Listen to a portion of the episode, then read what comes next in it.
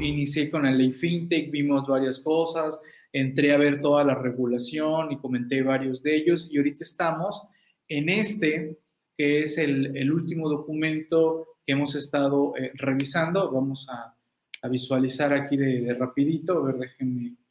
Eh, este, está, este viene del 10 de septiembre y eh, bueno, he venido hablando de varias características alrededor de esto de las fintech y ahorita estamos con esto de límites de recursos que estas instituciones podrán mantener a nombre de sus clientes. A ver, vamos a ver los topes, ¿no? Dice, instituciones de financiamiento colectivo podrán publicar en sus plataformas solicitudes de financiamiento que realice un solicitante durante el plazo de solicitud, siempre que no excedan por operación en la propia institución de los siguientes límites, ¿no? Entonces dice ahí, eh, tope para deudas de préstamos personales entre personas, el, equivalente a 50 mil UDIs. Yo lo máximo que he visto de estas de Crown Lending es de 150 mil y 200 mil. Es lo máximo que he visto que te permiten, en todo caso, eh, pedir, pedir prestado y, viceversa, ¿no? En todo caso, que yo dé a, este tipo de, instituciones. 50 mil UDIs, vamos a redondearlo a 7 a 7 pesos ya la, la UDI, ¿no? Estaríamos hablando de 7 por 5, ¿no? Serían, serían en todo caso 350 mil, si, no me, si no me falla ahí el, el dato, 350 mil eh, pesos, lo que sería el tope. En el caso de préstamos empresariales entre personas y para cuestiones de desarrollo inmobiliario, capital, copropiedad, regalías, hablan de 1.670.000 UDIs está mucho más, más amplio, ¿no? Las instituciones podrán solicitar a la CNBB autorización para que puedan celebrarse por montos superiores a este millón seiscientos setenta mil UDIs y hasta por seis millones setecientos mil UDIs. A fin de otorgar la autorización, la CNBB analizará la metodología de la institución que incorpore elementos adicionales a que se refiere el título tercero, capítulo 2 de estas disposiciones que le permitan evaluar adecuadamente las solicitudes de financiamiento. El cálculo de los límites de financiamiento se tomará en cuenta el valor en pesos de la UDI al último día del mes de calendario inmediato anterior a la solicitud de financiamiento, considerando para ello el valor que publique en el diario oficial. Ok, entonces digamos que estamos hoy, 12 de abril, pidiendo cuestiones alrededor de esto. Tendríamos que ir a tomar el valor de la UDI de el 30 de, marzo, ¿no? 30, 31, ¿no? 30, tiene, tiene 31, ¿no? Si no me recuerdo por allá marzo, ¿no? Así que, pues bueno, ahí nos ponen ese tope. En ningún caso podrán publicar en sus plataformas cuando con ello un mismo sustantivo obtenga recursos a través de las instituciones de Fondo de Financiamiento Colectivo que excedan en moneda nacional 7.370.000 UDIs, ¿no? ¿Vale? Ahí tenemos esa, esas cuestiones, ¿no? De ahí nos vienen estas formulitas que dice por aquí. Deberán establecer en sus plataformas controles que impiden que un mismo inversionista realice compromisos de inversión que superen los porcentajes a que se refiere la siguiente tabla. Y bueno, ahí nos marcan, ¿no? Deudas de préstamos personales, deudas de préstamos empresariales, ¿no? Inversionista 15%, persona física, inversionista persona moral 20%, ¿no? Y bueno, ahí nos hablan también de copropiedad, capital, regalías, ¿no? ¿Ok? Eh, inversiones efectivas al saldo insoluto del que sea acreedor o inversionista a la fecha en que se presenta realizar el nuevo compromiso de inversión. El importe total de los valores o derechos cuya titularidad siga siendo el inversionista conforme a la información más reciente con la que cuente cada institución de financiamiento colectivo o la que le proveen los inversionistas. Eh, aquí acuérdense que hemos hablado del concepto de banca abierta. Eh, este concepto en el que queremos entender que llegará un momento en que cada institución precisamente va, va a poder visualizar eh, hasta cuánto yo he dado de inversión o hasta cuánto he dado yo o he solicitado de deudas con otros, ¿no? Acuérdense que esto también sucede con el buro de crédito. Si yo tengo un montón de créditos que me han dado un montón de créditos y de repente viene alguien y me dice, oye, te ofrezco un crédito y firmamos una forma no significa que me vayan a autorizar el crédito, porque en ese momento cuando yo firmo esa forma, ahí estoy dando autorización para que esa institución entre a asomarse a ver mi buro de crédito. Y entonces, analizando mi buro de crédito, se va a dar cuenta, se puede dar cuenta que pues ya estoy algo endeudado, ¿no? Y pues me pueden rechazar mi, mi trámite. Algo así va a estar sucediendo con estas eh, instituciones, o por lo menos es lo que quieren que, que suceda, ¿no? Dice, no será aplicable los porcentajes anteriores cuando los inversionistas mantengan un monto agregado de inversiones efectivas y compromisos que no supere el total, el equivalente a 2.000 UDIs en la propia institución de financiamiento colectivo. Y esta les permite realizar compromisos de inversión por inversionista en una misma solicitud de financiamiento hasta por el equivalente a 67 UDIs, ¿no? Cuando los inversionistas mantengan un monto agregado de inversiones efectivas y compromisos que no supere 8.300 UDIs en la propia institución, esta les permitirá realizar compromisos de inversión por inversionista en una misma solicitud de 4.150, ¿no?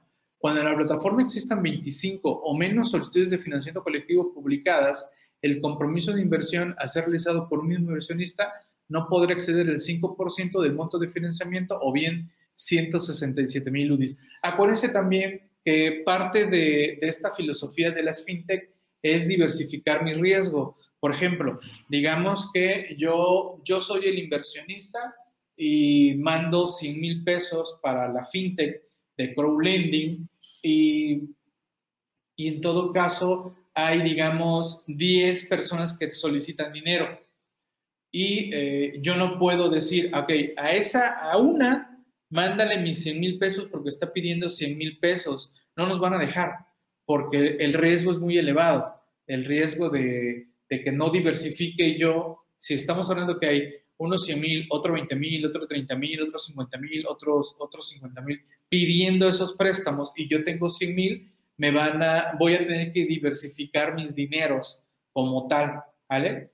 Eh, así que eh, es parte de las reglas que hemos notado en esto de los, de los crowdlending, en todo caso, ¿no? Inversionistas relacionados y experimentados, adicionalmente a estos inversionistas, no les resultarán aplicables los límites de las fracciones anteriores. Entonces nos dicen aquí, en el caso de inversionistas experimentados a que se refiere el inciso D de la fracción 2, del, de fracción 10 del artículo 2, las instituciones obtendrán la manifestación contenida en el anexo 9, así como la documentación comprobatoria al inicio de la relación contractual o en el momento que los inversionistas soliciten obtener el carácter de inversionista experimentado conforme a las presentes disposiciones. Ah, ok, aquí me están diciendo, ok, si tú ya sabes los riesgos que conlleva toda esta cuestión, y te dices que eres un inversionista experimentado y hay un anexo 9 que ahorita lo vamos a asomar a ver, eh, pues precisamente eh, te van a eximir de que tengas que hacer o cuidar tu diversificación como tal. Dice, la CNBB evaluará los límites establecidos en este artículo y en el 47 a 49 anteriores y podrá modificarlos a fin de que se refleje el sano adecuado desarrollo de estas instituciones como tal, ¿no? las instituciones de financiamiento colectivo podrán autorizar, podrán solicitar autorización a la CNBB para obtener préstamos y créditos a que se refiere el diseño de fracción cuarta de la ley con el fin de destinar los recursos a los esquemas que permitan compartir a los inversionistas los riesgos de los proyectos, ¿no? Es lo que les decía. Eh, acuérdense que estas, estas fintech de préstamos y créditos nos reúnen en una web, en una aplicación, en una página, los que tienen el dinero y los que quieren el dinero.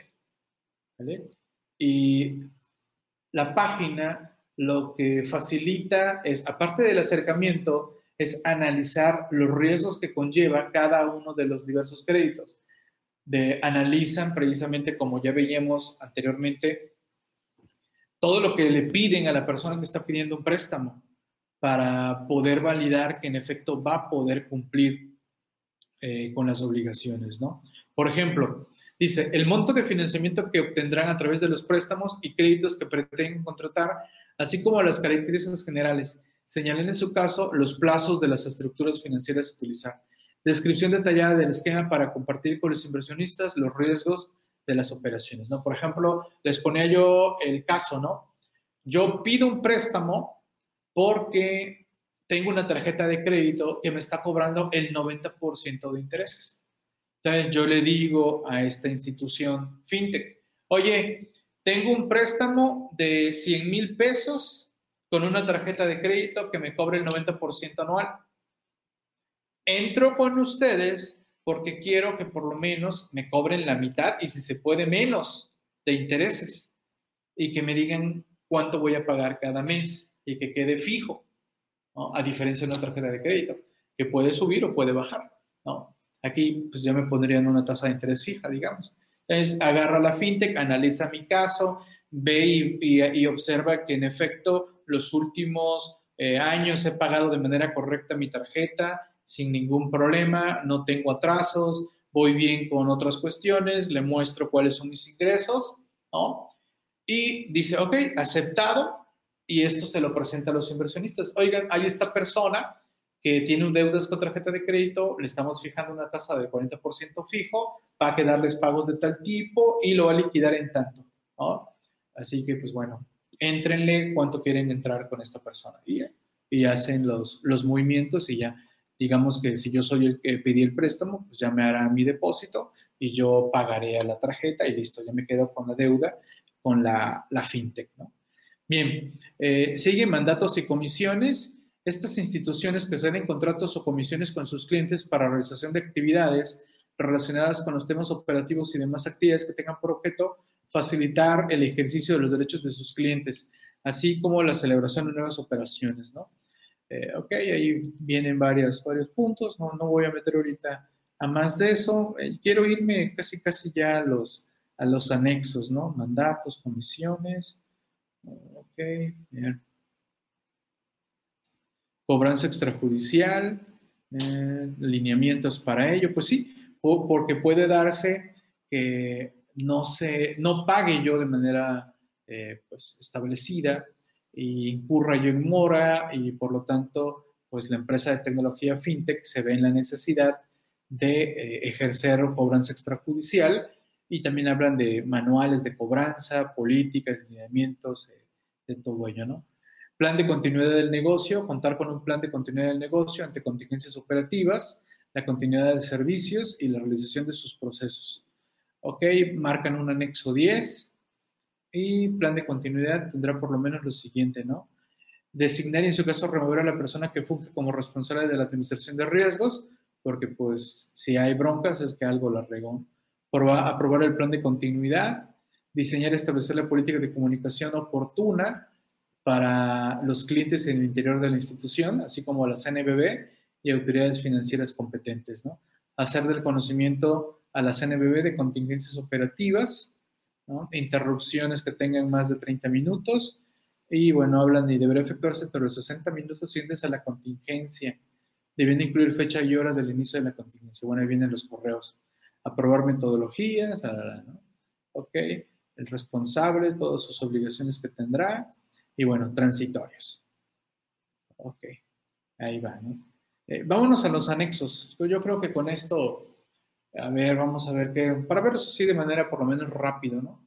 De, y ya dar por cerrado por el momento el tema de las fintech, ya tendré oportunidad en otra ocasión de abordar otros puntos de, de las fintech. Dice el anexo 1, forma de información curricular para personas propuestas para ocupar los cargos de administrador único, consejero o bien director de una ITF, ¿no? De estas instituciones de tecnología financiera, ¿no? Denominación o posible denominación de la institución, fecha de elaboración y bien instrucciones de llenado, ¿no? En sección 1. Datos de identificación personal, domicilio, nombre del cónyuge, concubina, parientes en línea recta, ascendente, descendientes a segundo grado, experiencia académica, experiencia profesional, información adicional, declaraciones eh, y firmas, ¿no? Declaro bajo protesta decir verdad, que los datos contenidos son ciertos, ¿no? Eh, documentos que deben acompañar a la solicitud, copia de identificación oficial, cédula de identificación fiscal, CUR, y documentos de las secciones 2 y 3 del presente y currículum vitae. Dos, formas de carta protesta para personas propuestas para los cargos de administrador único, consejero y director general. Y bueno, ahí viene, ¿no? La cartita, ¿no? El que suscribe fulano de tal por mi propio derecho y en relación a la solicitud de autorización presentada ante esta comisión CNBB, ¿no? Eh, para la operación de una institución de tecnología financiera a eliminarse fulana, ¿no?